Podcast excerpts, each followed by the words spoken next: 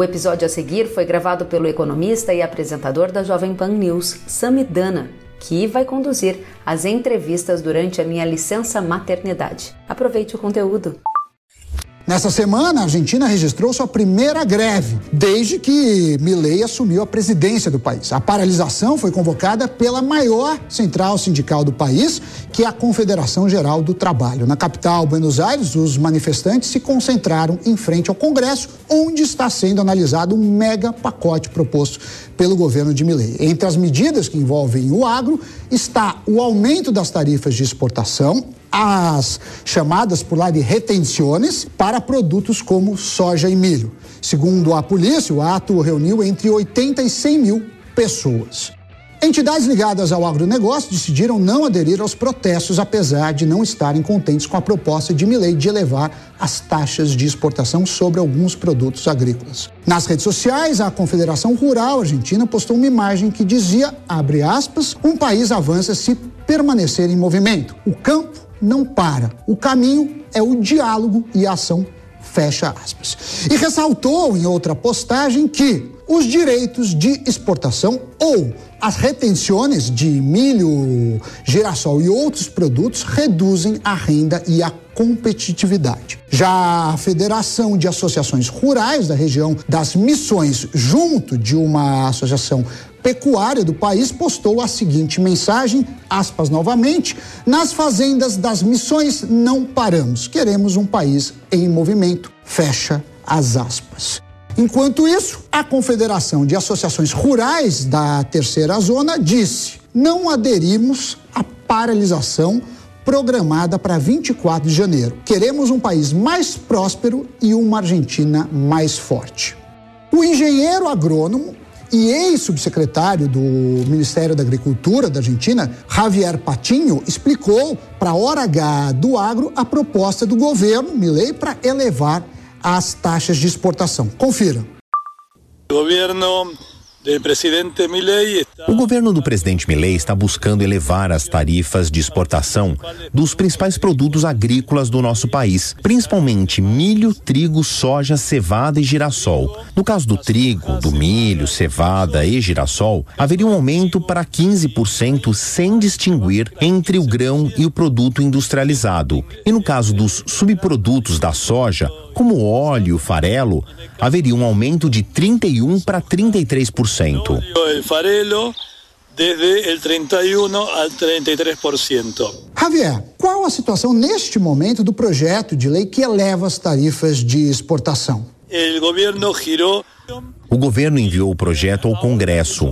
As comissões que tratam do projeto já deram parecer com forte divergência, principalmente na questão das tarifas de exportação. E agora, isso tem de passar na sessão do plenário dos deputados. A partir daí, deverá passar, se for aprovado, pela comissão do Senado e depois pelo plenário. Então, no melhor dos casos, se tudo correr bem, dentro de uns 15 dias, a lei que aumenta as tarifas de exportação estaria aprovada. Outros produtos, como couro, laticínios, fruticultura, a produção de flores, horticultura, vinhos e o açúcar, estas pequenas economias ficarão sem tarifas de exportação.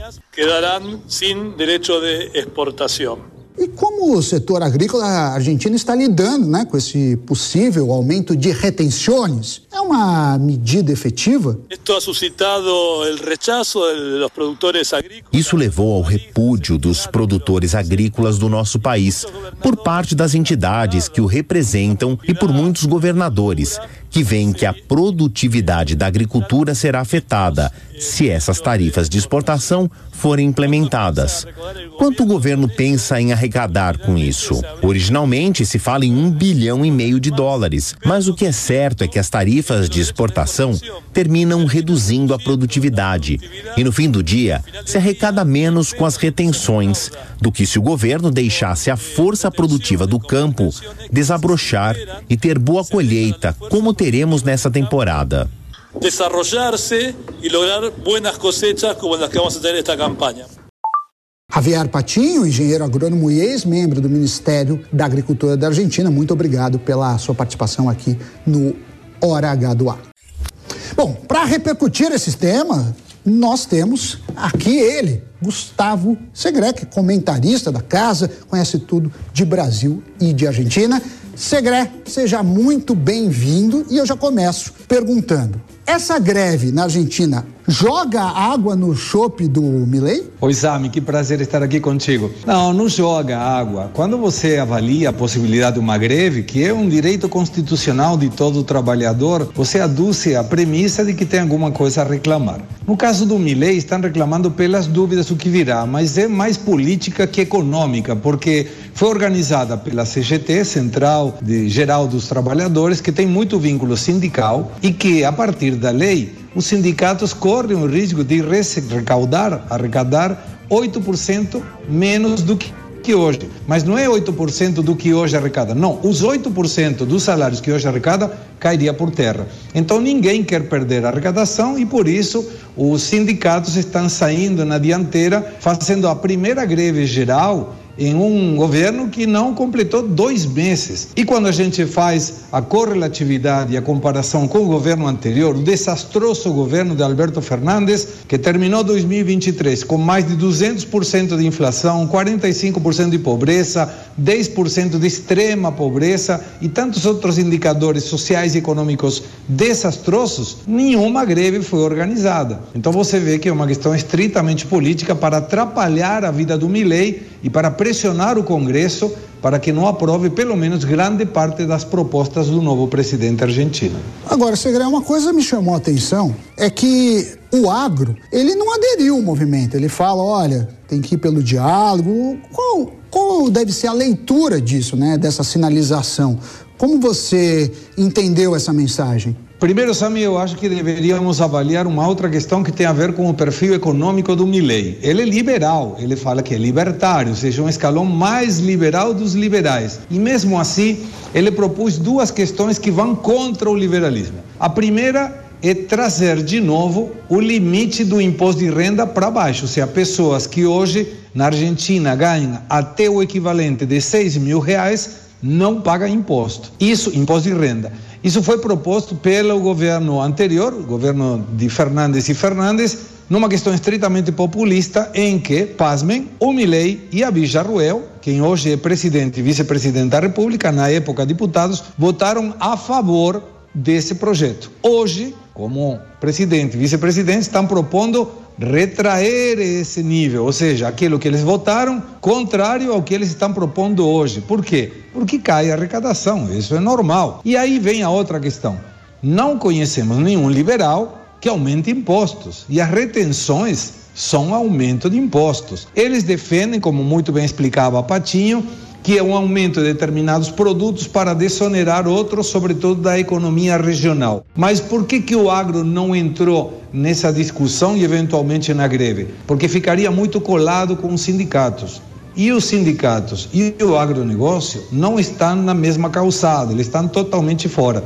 Então, provavelmente, a discussão do agro com o presidente e com a proposta seja mais de portas fechadas, não mostrando à população o descontento, que claramente tem, é fato que perde competitividade, mas uma questão mais negociável através dos próprios lobbies ou através do Congresso diretamente. É, e é estranho também isso, porque uma das regras é não se exporta impostos. E à medida que você cria essas retenções, você está indo não só contra os princípios liberais, mas também contra a lógica da exportação. Mas eu queria te perguntar, como grande conhecedor que você é da, da história argentina, é a força das greves, né? As greves é, sempre foram é, tradicionais na Argentina, até os piqueteiros, né? Que não só manifestam como às vezes ocupam ruas. É, a gente deve ver mais greves esse ano na, na Argentina, no, no seu entendimento, e se sim, ligadas, obviamente, ao agro?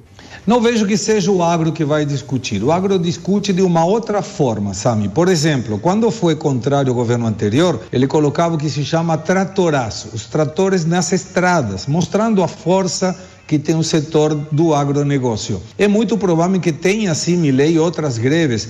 Lembrando que a grande maioria das greves foram propostas pelos sindicatos peronistas contra governos não peronistas. O que convalida que essa medida é política, não é econômica. Se fosse econômica, o próprio Alberto Fernandes deveria ter tido muitas greves gerais e não teve nenhuma.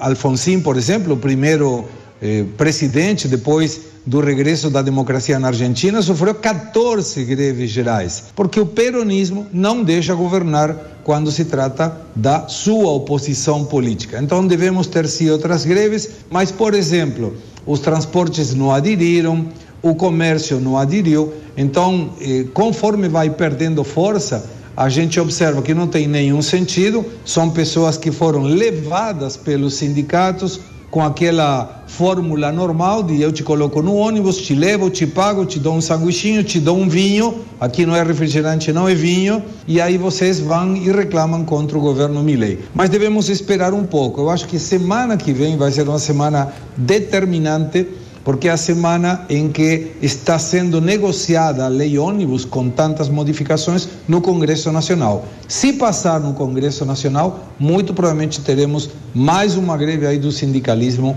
pleiteando a possibilidade de conspirar contra o governo do Milei, em que já tem dirigentes do peronismo, sabem, que, que é perigoso, porque disseram o governo do Milei dura até Semana Santa.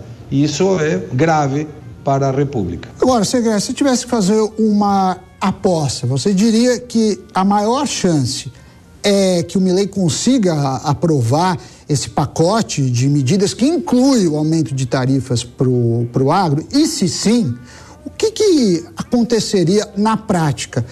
Tanto em relação à exportação argentina, como também ao mercado brasileiro. Tá, aí vamos uma análise que, que é meio em cima do muro, mas vale a pena a resposta porque eu não tenho, claro, a resposta em relação a se será ou não aprovado. Eu entendo que sim, pelo que eu converso com alguns deputados e senadores argentinos, mas com algumas observações. Por exemplo, a privatização da YPF saiu do pacote. A, a, a, o fechamento do Banco Central não está nas prioridades. A dolarização também não. Esses superpoderes que o Milley pedia por quatro anos, que eram dois, com prórroga de outros dois, também saiu da proposta, ficou superpoder de um ano com eventual prórroga de mais um. Então deve ser como aqueles balanços das grandes companhias, aprovado com observações ou com restrições. Quais serão essas? Não sabemos. Muito provavelmente tem alguma coisa a ver com questões trabalhistas. Mas a Argentina está muito atrasado. A lei trabalhista argentina é de 1976. O mundo era outro e as fórmulas econômicas e sociais também. Então deve ter sim aprovação. E quando tiver aprovação, vai ter um impacto. Inicialmente, em tudo que tem a ver com o objetivo do déficit zero. O governo Milei, através do próprio presidente, o ministro da Economia Caputo, indicaram que isso não é negociável. E para isso, inclusive, para dar um exemplo de austeridade própria, o Milei já avisou que nem ele e todos até subsecretários de Estado, seja bem presidente, vice, ministro, secretários e subsecretários, não terão ajuste salarial que já foi pactado com o resto do funcionalismo público, 16% no mês de janeiro. Então está mostrando, ele foi a Davos, por exemplo, um voo comercial. O ministro da Economia viajou na classe econômica. Isso são coisas que a política não está acostumado e o eleitor também não a ver. Claro, pode ser uma questão estritamente de marketing, mas pelo menos gostou o público eleitor de ver que o ajuste não é somente feito por ele, sino também pela classe política. É. Então, com esse exemplo, talvez funcione. É, cortar na carne sempre é uma boa sinalização, ainda que o impacto de uma passagem aérea não seja tão grande. Mas eu queria voltar no ponto do, do agro, né? O nosso programa fala sobre isso. As retenções, que é um aumento de imposto, incidem é, principalmente sobre soja e milho. E, havendo isso, qual é o impacto nas exportações argentinas e principalmente no mercado brasileiro. Você vê alguma mudança significativa eh, no fluxo de importação pelo Brasil, de exportação eh, pelo Brasil também e pela Argentina? Oh, quando você faz uma conta, e vamos dar um exemplo para a audiência para entender melhor. Um exportador de soja dos Estados Unidos, imaginando um valor referencial de 540 dólares a tonelada, ele recebe 540 dólares nota verde, é? aquela nota de dólar. No Brasil, ele receberia 513 dólares por uma despesas que teria, sobretudo, bancárias. E na Argentina, em função do tipo de câmbio oficial, que está longe de ser o tipo de câmbio blue, o, o livre, ou que aquele que rige a economia. E pelas retenções que chegam a 35%, 31, 33 e 35%, ele recebe aproximadamente 200 dólares. Então você vê que tem uma perda muito grande de competitividade. E aí, em termos desses dois produtos, Argentina e Brasil concorrem no mundo mas eles não se vendem muito um para o outro, salvo que seja para industrialização. A Argentina importa algumas vezes soja do Brasil para industrializar e mandar para fora um produto mais elaborado. Então, qualquer perda de competitividade da soja argentina pode ajudar o Brasil a ganhar mercados no exterior. Uma melhora da produtividade da soja e do milho da Argentina pode restringir a venda brasileira no exterior, porque nesses dois produtos a Argentina, se não fosse pelas retenções e por um tipo de câmbio atrasado, tem muita mais competitividade, por menos por enquanto. Gustavo Segré, comentarista aqui da casa, muito obrigado pela sua participação e claro que você é sempre bem-vindo aqui no Hora H do Agro. Até a próxima, tchau, tchau. Muito obrigado, até a próxima, Sam.